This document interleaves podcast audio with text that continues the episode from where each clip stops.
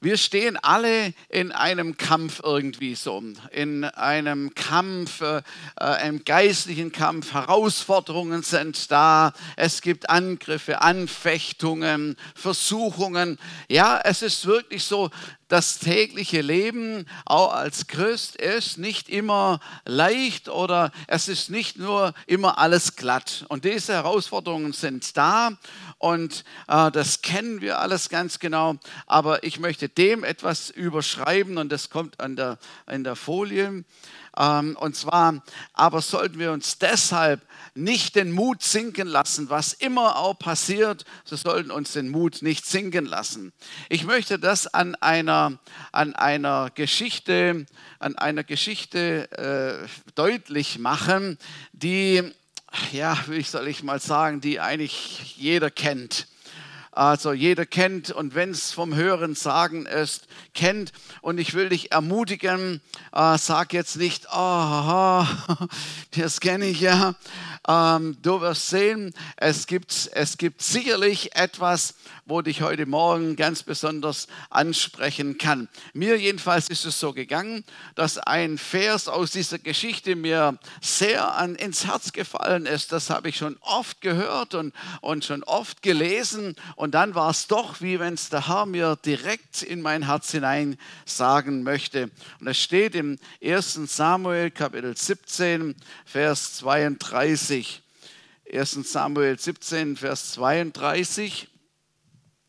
Und David sagte zu Saul, niemand lasse seinetwegen den Mut sinken. Dein Knecht will hingehen und mit dem Philister kämpfen. Und jetzt wisst ihr schon, worum es geht. Ähm, wenn jemand die Geschichte nicht im Detail kennt, so dann könnte man meinen, wenn man nur diesen Vers hört, dann könnte man meinen, es handelt sich hier um einen ganz unbedeutenden, um einen Nichts sozusagen, einen, den man nicht ernst nimmt und nicht ernst zu nehmen braucht, einen selbsternannten, aufgeblähten Typ vielleicht so. Aber genau das Gegenteil ist der Fall in der Hoffnung für alle steht der Vers so.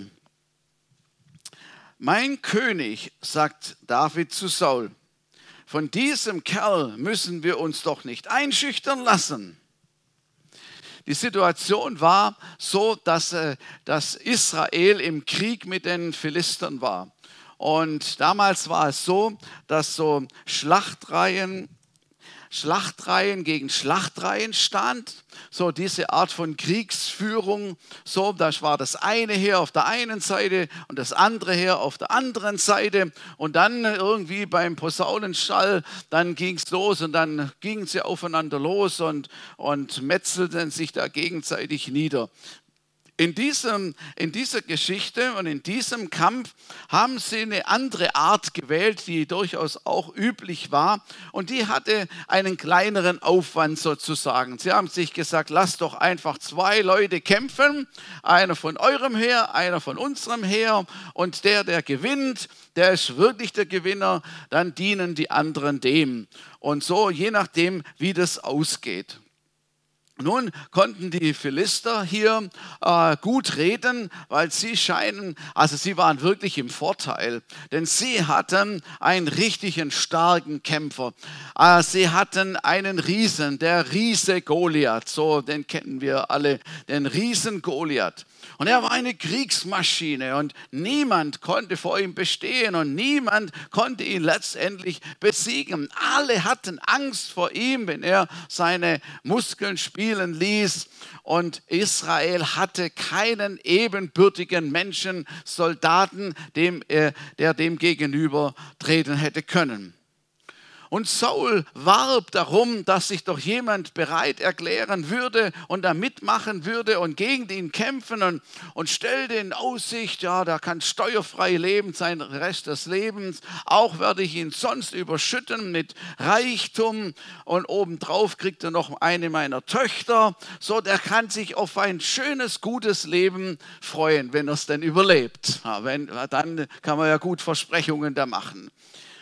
Und es war tatsächlich so, dass 40 Tage lang, bis zu, bis zu dem Zeitpunkt, wo die Geschichte jetzt so geschrieben ist, 40 Tage lang dieser Riese jeden Morgen und jeden Abend äh, auftrat und auf gut sichtbarer Stelle geschrien hat. Und ich kann mir vorstellen, dass der eine Stimme hatte wie unsere Soundanlage. Und er brüllte hinein zu einem Israel, äh, israelischen Heer hinüber.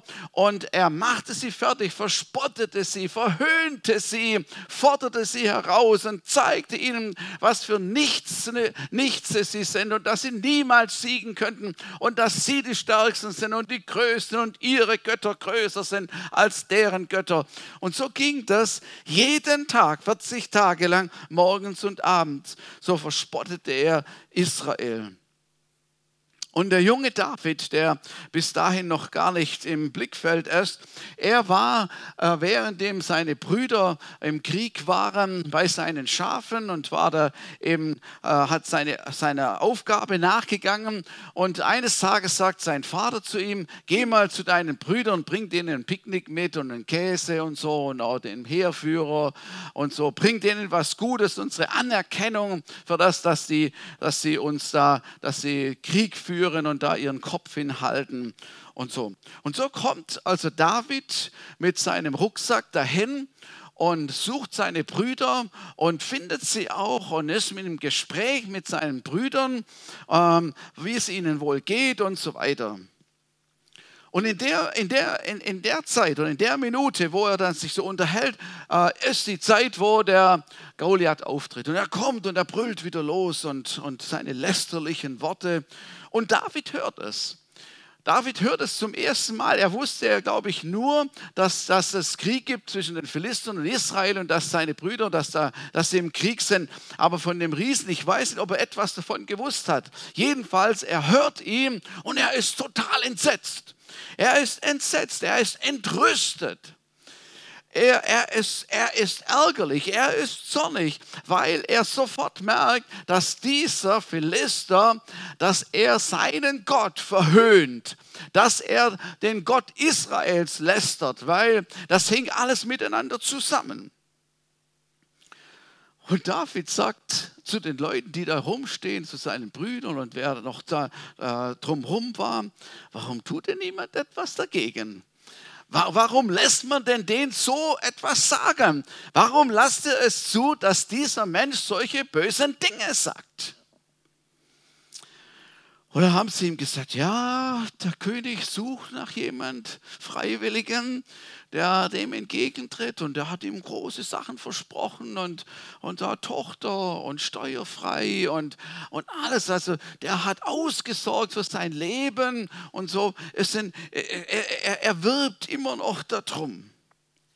Und weil David so interessiert ist und, und darüber redet, kommt es vor den König Saul und man lässt ihn zu ihm bringen. Und äh, David kommt zu Saul und dann, äh, dann fragt er, wer ist das und so, obwohl er ihn eigentlich kennen müsste. Ich weiß, er hat irgendwie Vergesslichkeit gehabt, weil David bereits schon mal vor ihm war und auch vor ihm gespielt hatte und er musste ihn eigentlich kennen.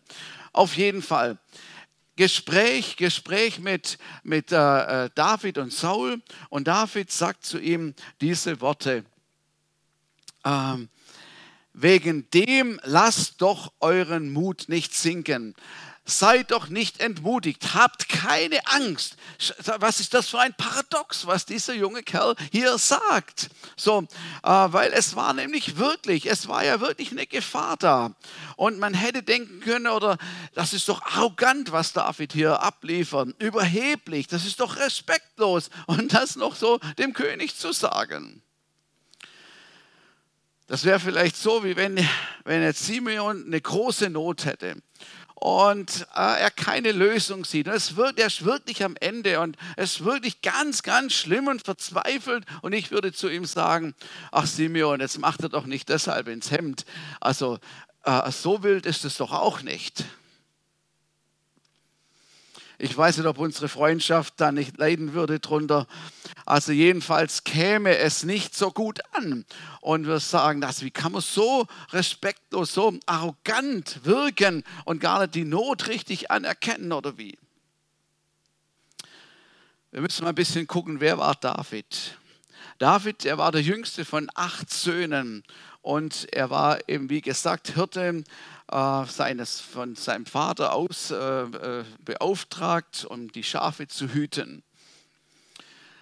Aber bereits war er zu dem Zeitpunkt von, von dem Propheten Samuel, ein sehr bekannter Prophet, zum König gesalbt worden.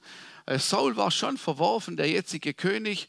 Und, äh, und dann kam Samuel und er sollte einen, einen von den Söhnen Isais zum König, zum Nachfolger salben. Und alle kamen durch und so. Auf jeden Fall, keiner war dabei. Bei den, von den sieben war keiner dabei. Und dann hatte man dann sich erinnert an David und ihn geholt. Und tatsächlich sagt Gott zu ihm, der ist es. Und er gießt sein Öl über ihm aus. Die haben da, also die haben nicht gespart die Propheten, die haben dann so ein Füllhorn gehabt, ne, so von, vom Ochse, da Füllhorn mit Öl und dann drüber gekippt. Da, da war, da war, der war schon ölig.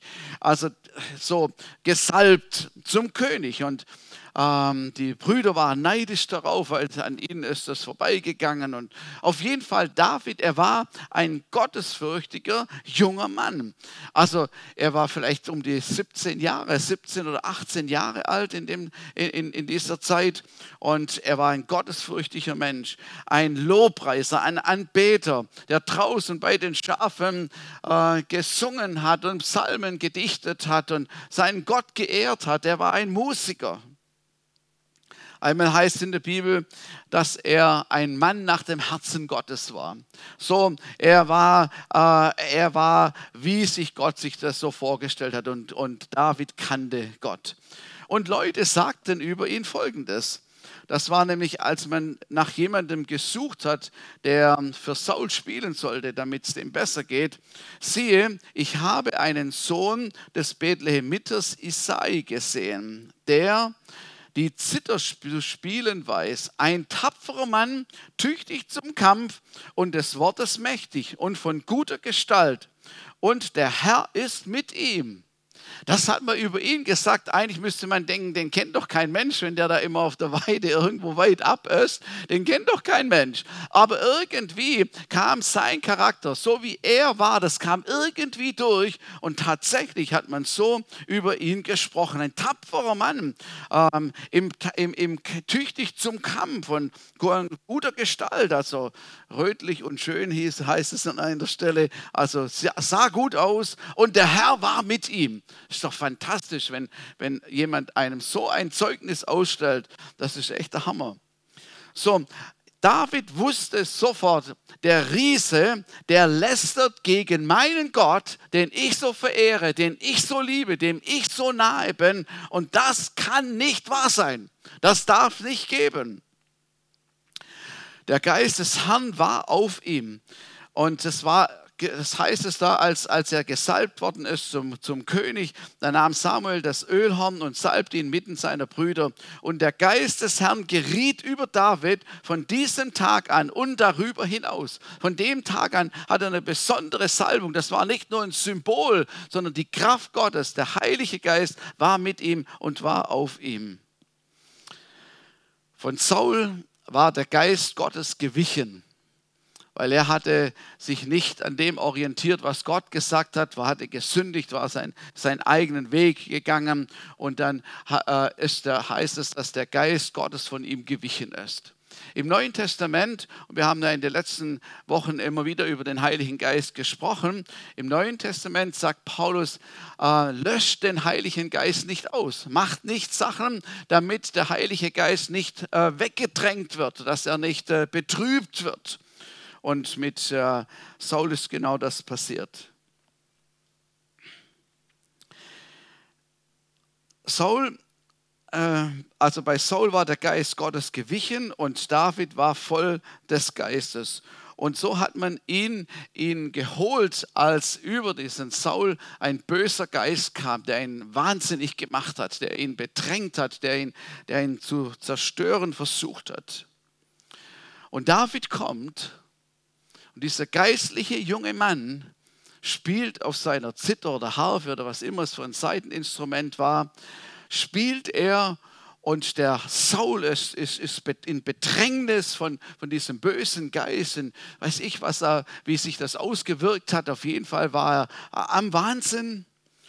Und als David anfing zu spielen, wie er es gewohnt war, seinen Schafen zu spielen und Gott zu spielen, spielte er. Und dann wurde die Kraft Gottes sichtbar äh, spürbar in diesem Raum, wo sie waren. Und der böse Geist musste weichen. Und schaut, das ist bis heute noch so. Wenn wir Gott die Ehre geben, wenn wir ihn preisen, ihn erheben, muss die Finsternis weichen. Amen. Ist es so? Amen. Es ist, wenn wir Lobpreis machen, ist nicht, soll, ist nicht ein Ritual, weil man das halt in Gottesdiensten so macht. Man singt auch, das hat man immer so gemacht. Man singt in Gottesdiensten. Nein, wenn wir Gott anbeten, ihn groß machen, ihn erheben über alles, dann muss das, die Finsternis weichen, weil das passt nicht zusammen. der Feind kann da nichts ausrichten. Deswegen preisen wir Gott und erheben ihn weil wir auch um diese Kraft wissen. David war also ein Mann Gottes, nah bei Gott und in der Gemeinschaft mit dem Heiligen Geist. Das war all das Testament. Und David hat Sachen erlebt, die im Neuen Testament ganz neu an Bedeutung gewonnen haben. So, David steht vor Saul. Und David, er war kein Großmaul, er war kein Angeber. Ähm, und, und um, um da aufzudrehen und sagen, ja, gibt es denn keinen, der hier diesen Kerl niedermacht? Nein, er hatte eine Lösung. David hatte eine Lösung. Er wusste in seinem Herzen, was zu tun war. Er wusste es. Und mir, mir, ist auch noch bewusst geworden, also David konnte sich ja nicht vorbereiten auf solche Sachen. Ne? Jetzt gehen wir mal hin, um den, den, den, den, äh, den Goliath zu besiegen. Er wusste überhaupt nichts davon, er sollte nur einfach Käse bringen und Brot. Und hat dann, ist dann mit der Situation dann erst konfrontiert worden. Nein, er hatte eine Lösung. Und deshalb sollte keiner den Mut sinken lassen. Ich glaube, diese Kombination ist super, super wichtig. Wir können nicht zu jemandem sagen, jetzt komm, achte doch nicht ins Hemd wegen dem und wir haben keine Lösung. Wenn wir dagegen sagen, du, jetzt lass dich nicht entmutigen. Wir beten, wir bringen das jetzt vor Gott. Komm, wir stehen zusammen und jetzt gehen wir zu Gott und jetzt bringen wir das Anliegen vor Gott und dann werden wir gemeinsam nach einer Lösung suchen und Gott wird mit dir sein. Ist das etwas ganz anderes? Und das war, was David gemacht hat. Ich werde gehen, sagt er. Ich werde gehen. Und irgendwie war wahrscheinlich Saul berührt von so viel Kühnheit und alles und sagt aber, na, du kannst nicht gehen. Also, das ist eine Kriegsmaschine und du bist ein Knabe. Also, das, also, das kann man nicht machen, so Kanonenfutter, also das kann man wirklich nicht machen. Nein, du kannst nicht gehen. Und jetzt hätte ja David sagen können, ja, ja wenn ich es recht überlege, ist schon ein bisschen groß der. Und hm, habe ich schon ein bisschen Schiss jetzt auch und so. Nein, er blieb dabei. Für ihn war alles klar. Für ihn war es klar, was zu tun war. David war glaubensvoll und er versuchte, Saul zu überzeugen. Und er sagte, ich mit Gottes Hilfe habe ich den Bären besiegt und mit Gottes Hilfe bin ich auf den Löwen losgegangen, habe ihm das Lamm, äh, das der gestohlen hat, aus dem Maul rausgerissen. Und ich kenne es ja von den Kinderbibeln, vielleicht kennt ihr das auch noch. Da packte er einen Bart und er stemmt so mit einer Hand den Löwen hoch und, und, und mit der anderen Hand den Stock und dann erschlägt er den Löwen mit dem Stock und so. Also er, er sagt, ich habe Gott erlebt. Und genau so wird es dem Philister auch gehen. So, so ein glaubensvoller Mensch. Wir können so viel lernen von diesem David, weil er seinen Gott gekannt hat. Und dann letztendlich, als er sich nicht abbringen ließ, dann sagt Saul zu ihm, dann geh Dein Gott, dein Gott sei mit dir. Es war schon nicht mehr sein Gott, weil er sich von Gott entfernt hatte. Er hatte diese Beziehung verloren. Er war weggekommen von ihm. Er war zwar noch im Amt, er war zwar noch der König, aber er war ohne Kraft. Er war ohne Kraft und ohne Vorbild, gutem Vorbild. Und deshalb sagt er, dein Gott, den du kennst, mit dem du die Erfahrung gemacht hast, der sei mit dir. Dann mit der Rüstung haben sie es noch probiert, aber äh, äh, David sagte, das ist echt, dass ich kann mit dem Zeug nicht umgehen, das hindert mich nur, ich kann es nicht. Und dann ging er mit der berühmten Schleuder, mit der berühmten Schleuder und mit den berühmten fünf Steinen, die er sich noch im Bach geholt hatte, ging er dem Goliath entgegen. Können wir die nächste Folie zeigen? Niemand werde entmutigt wegen diesem Riesen. Er war wirklich ein Riese. Ähm, in der Bibel steht so, dass je nachdem, wie man die Maßeinheiten definiert, aber wird er so um die drei Meter groß gewesen sein. Und die damalige Größe war vielleicht so meine Größe, so 1,70 rum. Und, und dann sieht man schon hier diesen Unterschied, ähm, wenn der Riese auf ihn zugekommen ist. Und wenn, wenn David sagt, habt keine Angst, dann ist es wirklich, also alle hatten Angst. Die ganzen Soldaten, sie bebten und bibberten und als sie das gesehen haben, gedacht, oh, ich kann nicht hinschauen, ich kann nicht hinschauen, das wird nicht lange gehen, ach du liebe Zeit, guck nicht hin. Was macht er bloß, was macht er bloß? Das, das konnte keiner glauben, dass das in irgendeiner Form gut ausgehen könnte. Aber David hatte eine andere Blickrichtung. Er kannte die wahre Autorität. Er kannte den wahren Gott. Er kannte den Vater im Himmel, der sein Vater geworden ist. Und er glaubte an seine Möglichkeiten. Das machte den Unterschied. Er war sich so sicher, er war sich so sicher, dass er siegen würde. Ihn konnte nichts davon abbringen. Das hat ihn auch noch mutig aussprechen lassen. Heute werde ich dein Fleisch den Vögeln geben. Und so. Also, also, also der hat ihn ja nicht ernst genommen. Also, ihr könnt mir ein Kind hierher schicken und so. Ich, mit dem kämpfe ich überhaupt gar nicht. Also, das sehe ich gar nicht als mein Gegner an. Das ist doch verrückt. Was wollt ihr überhaupt? Und hat wieder gelästert und getan. Und David sagt: Du kommst zu mir als ein Riese, als ein Kerl mit drei Metern, mit einem riesigen Schwert. 70 Kilo Eisen an dir dran und mit einem lästerlichen Maul. Die nächste Folie.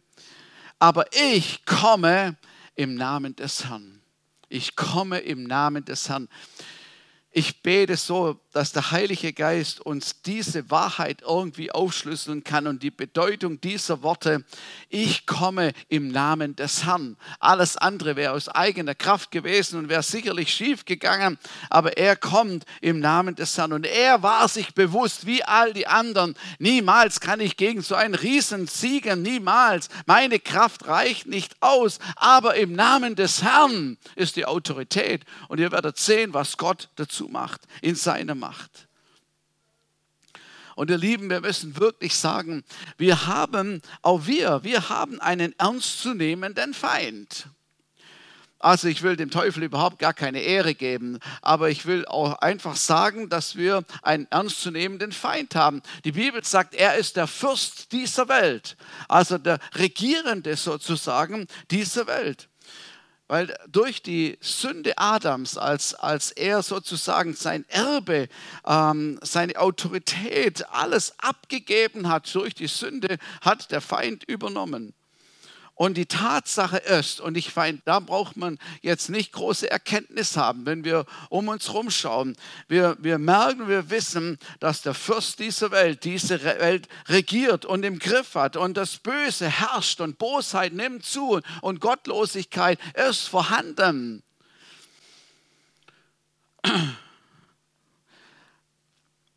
In der Zeitung, in der Zeitung habe ich gelesen, da war ein Kommentar wegen der, wegen der Sturmflut, wegen, wegen, wegen dem Hochwasser. Und da, da schreibt der Kommentator, früher hätte man vielleicht gesagt, das ist ein Gericht Gottes. Aber pff, heute weiß man, das hängt mit dem Klima zusammen und mit dem zusammen und mit dem zusammen. Dann habe ich so gedacht, ich weiß es ja nicht. Aber wenn es denn so wäre, oder überhaupt, dass man da an Gott denkt, also ist ja schon mal was Positives, mal, dass er überhaupt irgendwie da in Erscheinung tritt. Aber man könnte meinen, nee, man, man, man hatte gehofft, man hatte gehofft, dass Corona, die Krise mit Corona, die Menschen zu Gott schreien lassen. Es ist nicht passiert. Es ist nicht passiert. Man könnte meinen, dass wenn Naturkatastrophen kommen und alle möglichen Dinge in der Welt passieren, dass die Menschen zu Gott rufen würden. Aber es ist nicht passiert weil wir Erklärungen für alles haben. Ich will euch noch etwas sagen. Wenn Jesus wiederkommt und seine Gemeinde wups weg ist, wird man wieder eine Erklärung finden, warum das auf plötzlich alle frommen Leute weg sind. Man wird eine Erklärung finden und die Leute werden es glauben und sagen, ach ja, ach deshalb ist es so gewesen. So, ähm, was, was ich damit sagen möchte ist, hier, ähm, hier wir haben einen ernstzunehmenden Feind, aber wir haben einen Gott, der stärker ist als, das, als, diese, als dieser Feind. Und als Jesus am Kreuz war, dann hat er die Macht der Finsternis, er hat die Macht von Satan überwunden. Er hat ihn besiegt. Die Bibel sagt, er hat der Schlange den Kopf zertreten. Und das hat die Situation schon verändert. Jedenfalls für die Menschen, die an Jesus Christus glauben. Halleluja, haben wir Jesus Christus. Wenn wir jemand haben, der stärker ist als alles, ich finde, das ist eine gute Nachricht. Also das finde ich eine gute Nachricht. Und das hilft uns, dass wir, dass wir getrost sein können. Für all die anderen, finde ich, ist es schon brenzlig, die Situation. Und da muss man wirklich Angst haben. Jesus sagte sogar zu den Leuten damals, euer Vater ist der Teufel. Das musst du sich mal vorstellen. Das wird sich ja heute keiner wagen. Aber Jesus sagt zu den Leuten, meinen Vater kennt ihr nicht. Äh, euer Vater, das ist der Teufel. Und es ist tatsächlich noch so, dass das Böse, die Gottlosigkeit einfach einen Überhang, einen Überhang hat. Als Jesus versucht wurde in der Wüste, dann heißt es, da führte ihn der Teufel auf den Berg da und dann guckte er da runter und dann, und dann sagte der Teufel zu ihm, wenn du, wenn du vor mir niederfällst und so, dann, dann werde ich dir das alles geben. Und manchmal denken wir, kann der das überhaupt? Gehört es dem? Und ich muss sagen, ja, er hätte es tun können. Er ist der Fürst dieser Welt. Also Jesus hat dann klare Sache gemacht und ihn weggeschickt und, und hat es natürlich nicht getan. Am Kreuz Jesus den Feind besiegt und seine Autorität hat er an seine Kinder weitergegeben, an die Kinder Gottes übertragen. Und das macht den Unterschied. Jesus sagt, in meinem Namen werdet ihr auf Schlangen und Skorpione treten und sie werden euch nicht schaden. Er, ich gebe euch Vollmacht, ich gebe euch Vollmacht. Ihr könnt in meinem Namen unterwegs sein. Das ist unglaublich, aber es ist so stark. Und mir scheint, dass David schon im Alten Testament, obwohl das alles noch gar nicht passiert war, hat seinen Gott so kennengelernt, in dieser Autorität, in dieser Kraft und dieser Gewissheit, dass er mit ihm sein würde. Das ist der Hammer. Also das hat er schon wie als ein Vorbote das schon so verinnerlicht gehabt und schon so gelebt. Wenn der Angriff kommt, wenn die Nöte kommen, wenn Dinge da sind, die uns beschäftigen, die uns niederdrücken wollen, die uns zerstören wollen, dann sollten wir im Glauben sagen, niemand lasse den Mut sinken wegen dem. Und zwar nicht wegen Überheblichkeit oder wegen so, sondern, sondern weil wir Vertrauen haben auf den Vater im Himmel und auf Jesus Christus. Halleluja. Es ist nur eine Folie, ähm, wie der Sieg dann aussieht. Äh, Goliath fiel und er wurde getötet. Aber was, aber was man auch sagen muss, es ist nicht automatisch passiert. Ne? Also er ist nicht äh, von alleine umgefallen, sondern es war tatsächlich notwendig, dass David auf ihn zukam. Es gab einen Kampf, einen kurzen, einen wirklich kurzen Kampf, aber es gab einen Kampf. Und David schleuderte und er hat das getan, was er tun konnte, was er geübt hatte schon da irgendwo bei seinen Schafen und so und hat tatsächlich getroffen. So, man könnte sagen, ja, der war auch groß genug und so, aber, aber in, in so einer Aufregung, ähm, das ist schon nicht so einfach und er hatte nur die Stirn wo er ihn treffen konnte. Also alles andere war ja mit Eisen belegt und so. Deswegen, es war, ich, ich glaube, ich glaub, dass der Heilige Geist oder der Vater im Himmel oder die Engel, wer auch immer, äh, gepustet und gesagt hat, dass es genau dahin gekommen ist.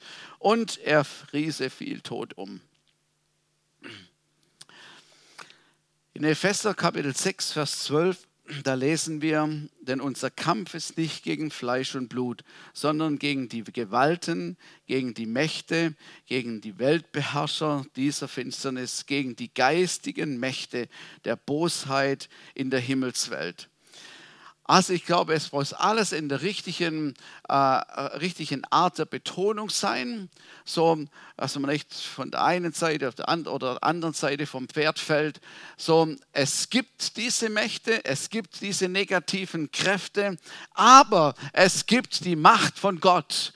Und das müssen wir in der Balance halten, dass wir uns nicht einschüchtern lassen und hinter jedem Ding irgendwo ein, ein, ein Dämon sehen oder was und in Furcht sind, sowieso nicht als Kinder Gottes, aber dass wir uns dessen bewusst sind, dass es das gibt und dass wer der Starke in uns ist und in der Macht seiner Stärke wir überwinden können. Und hier sagt es, wir, wir kämpfen nicht gegen Menschen.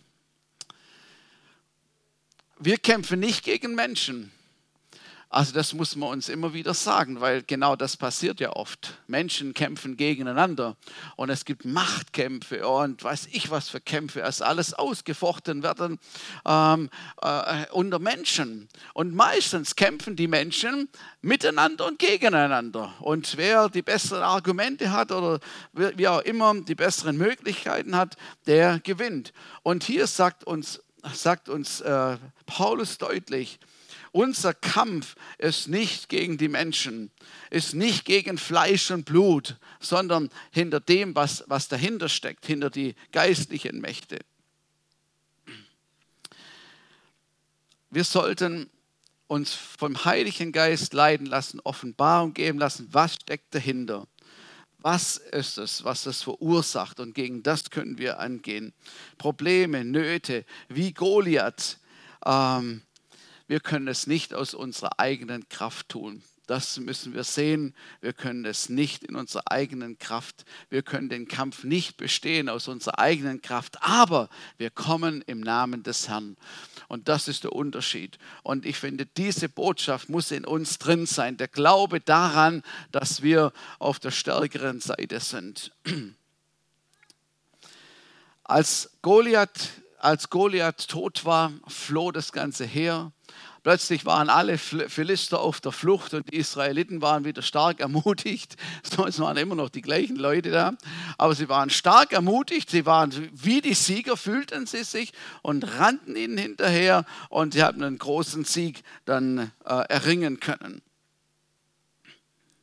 Gott war mit David und er hat noch viele Kämpfe bestanden in der Zukunft. Es ist noch viel auf ihn. Er war ein junger Kerl damals. Er hat noch viele Herausforderungen gehabt, denen er, denen er begegnet ist. Aber er hat immer mit der Kraft Gottes siegen können. Wo ist unser Riese? Wo ist dein Riese? Wo ist deine Herausforderung? Das ist die Frage natürlich. Und ist der Mut eventuell schon gesunken? Ist schon so weit, dass man sagt, oh, ich sehe es nicht mehr, ich sehe das Ufer nicht mehr, ich weiß nicht, wie das noch gehen soll. David würde sagen, aber nicht deswegen. Aber nicht deswegen lass den, lass den Mut sinken, sondern vertrau auf Gott eine gute, gute Aussage im Glauben zu machen, dass unser Gott stärker ist. Merkt ihr, wie vielleicht schon ein bisschen so ein bisschen Glaube entsteht an einen Stärkeren? Das ist nämlich, das ist nämlich der, äh, der Sinn und Zweck dieser Botschaft und auch das, was wir in der Bibel lesen, dass Glaube entsteht, dass wenn es soweit ist, wenn es kommt, wir die Schleuder parat haben und dass wir dann als Sieger hervorgehen können. Wir wollen lernen, im Namen Jesus zu handeln und im Namen Jesus weiter voranzugehen. Ich will euch noch ein paar Verse lesen, kann ich jetzt nicht alles im Detail, aber nur um zu zeigen, ähm, was, was, was für Kampfgebiete alles geben kann. 2. Korinther 10, Vers 3.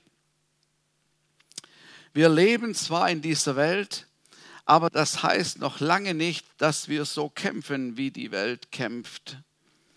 Die Waffen, mit denen wir, in, wir unseren Kampf führen, sind nicht die Waffen dieser Welt. Es sind Waffen von durchschlagender Kraft, die dazu dienen, im Einsatz für Gott feindliche Festungen zu zerstören. Mit diesen Waffen bringen wir eigenmächtige Gedankengebäude zum Einsturz und reißen allen menschlichen Hochmut nieder, der sich gegen die wahre Gotteserkenntnis auflehnt. Das ganze selbstherrliche Denken nehmen wir gefangen, damit Christus gehorsam wird. Hier sagt Paulus etwas von, von Gedanken, da ist noch nicht mal was passiert, sondern in Gedanken, Festungen, Gedankengebäude, die wie Festungen sind, wo Menschen gefangen sein können, wo wir gefangen sein können. Und da sagt die Bibel, sagt der Paulus, da können wir etwas tun im Namen des Herrn, im Namen Jesus. Wir können das gefangen nehmen, aufbrechen, dass wir nicht Opfer von Gedankengebäude sind. So Festlegungen. Wisst ihr, manche manche Leute haben Festlegungen getroffen, das ist, das, ist, das ist unmöglich, das ist wirklich schlimm. Und dann kommt es ja dann auch so. Oder Bekenntnisse, die man gemacht hat über sich selber oder über andere. Urteile, die man gefällt hat. Bitterkeiten, die man zugelassen hat. Im Neid, im Neid, wo man feststeckt oder Selbstmitleid oder Stolz oder was es immer ist, können wie Festungen und Gebäude sein. Und da sagte Paulus, dass mit den geistlichen Waffen wir dagegen angehen können, damit das aufhört, damit das aufgebrochen wird und wir frei davon sein können.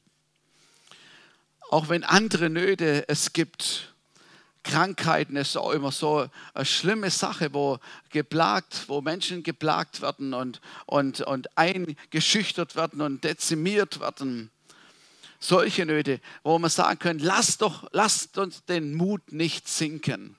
Und wenn man in der Situation ist, ist das ja, das ist es leicht gesagt. Aber lasst den Mut nicht sinken, weil wir wissen, dass ein Stärkerer da ist, der überwunden hat, auch solche Dinge überwunden hat und der stärker ist als Mächte von Krankheit. So wie es Jesus auch immer wieder gelebt hat und praktiziert hat. Und ich finde, wir sollten wirklich daran festhalten und die Möglichkeiten von Gott immer in Betracht ziehen und sagen, wie David, ich bin mit David unterwegs. Irgendwann später hat er mal gesagt, mit meinem Gott kann ich über Mauern springen. Eigentlich kann ich mit meinem Gott alles machen, weil er mit mir ist und weil er stärker ist als alles. Und das möchte ich einfach hineinrufen heute Morgen, uns ermutigen, was immer der Riese ist wie stark er ist und wie er sich aufbläht und wie er lästerliche Dinge sagt. Gott ist stärker und mit ihm können wir überwinden. Amen. Wollen wir das in uns aufnehmen und ihm danken dafür? Und vielleicht, vielleicht ist ja gerade irgendetwas, wo du vor Augen hast oder deutlich ist, was der Riese ist, dann wollen wir beten jetzt heute Morgen, ähm, dass er überwunden wird dass er überwunden wird und Gott hat Möglichkeiten, die wir nicht haben. Jesus, ich danke dir von ganzem Herzen, dass du den Feind besiegt hast. Ich danke dir, du hast es durchgezogen bis zum Schluss. Und ich danke dir, dass Satan überwunden wurde und dass du gesiegt hast, dass du die ganze Macht des Bösen besiegt hast, dass du die Macht der Sünde besiegt hast und überwunden hast und dass wir jetzt das in Anspruch nehmen können und in Anspruch nehmen dürfen. Herr, ich preise dich und ich ehre dich. Ich sage dir Danke für das alles, Herr, was du für uns getan hast. Halleluja. Danke, Jesus. Danke, Jesus. Und Herr, wo heute Morgen Riesen sind im Leben von meinen Geschwistern, Herr, ich danke dir, dass du Autorität hast und dass wir in deinem Namen, im Namen Gottes auch gehen können und überwinden können. Und ich bete, Herr, dass du gerade jetzt Glaube schenkst und Glaube wachsen lässt auch gegen diesen Riesen anzugehen und zu obliegen im Namen Jesus. Halleluja. Bete, Herr, dass du hineinwählst und dass Glaube entsteht, dass man, dass die richtige Blickrichtung wieder dominiert im Namen Jesus und erkannt werden kann, wer du bist und wer wir in dir sind. Halleluja. Danke, Jesus. Danke, Jesus. Danke, Jesus. Vielleicht sind auch heute Morgen welche Menschen hier oder gucken am Livestream zu, die sagen, ja, es wäre ja schön, ich würde das ja machen, aber ich kenne den Gott ja überhaupt noch gar nicht richtig. Ich kenne den Jesus ja überhaupt nicht und ich fühle mich gar nicht da zugehörig zu dem. Und ich will dir heute Morgen sagen, es gibt eine Möglichkeit, wie du dazugehören kannst, wie du Jesus aufnehmen kannst in deinem Leben und wie du äh, ein Kind Gottes werden kannst. Und wir würden gerne beten dafür, wenn das jemand möchte. Wir können nachher auf mich zukommen, aber ich will das auch jetzt erklären, um, äh, um das schon zu zeigen, wie man, wie man das machen kann. Du kannst einfach sagen, Jesus, hier bin ich. Und ich glaube, dass du der Sohn Gottes bist. Glaube, dass du gestorben bist für meine Schuld und dass du wieder auferstanden bist und dass du lebst. Jesus, und ich bitte dich, vergib mir alle meine Schuld. Reinige du mich von all meiner Ungerechtigkeit. Und ich bitte dich, komm du jetzt in mein Leben. Werde du der Herr meines Lebens, gerade jetzt. Ich will mich dir hingeben und ich will mit dir und für dich leben. Und garantiert, wenn wir so, wenn wir dieses Gebet aufrichtig beten und sagen, so, dann kommt Jesus in unser Leben und es beginnt etwas Neues, eine neue Schöpfung, eine neue Kreatur. Halleluja. Danke, Jesus. Danke, Jesus. Herr, ich will dir nochmal die Ehre geben und dir Danke sagen dass du durch deinen Heiligen Geist wirkst. Und ich danke dir für den Weg, den Weg zu Gott über Jesus. Halleluja. Danke, Herr. Und wir preisen dich, Jesus. Wir preisen dich, Jesus, dass die Riesen fallen heute Morgen, dass die Riesen zerstört werden in dem Namen Jesus und du voll zum Zug kommst und neue Ermutigung und Kraft und Stärke sichtbar wird in jedem Leben. Halleluja. Danke, Jesus. Danke, Jesus. Halleluja. Lasst uns ihn nochmal preisen. Lasst uns ihm nochmal die Ehre geben, dem starken, mächtigen Herrn.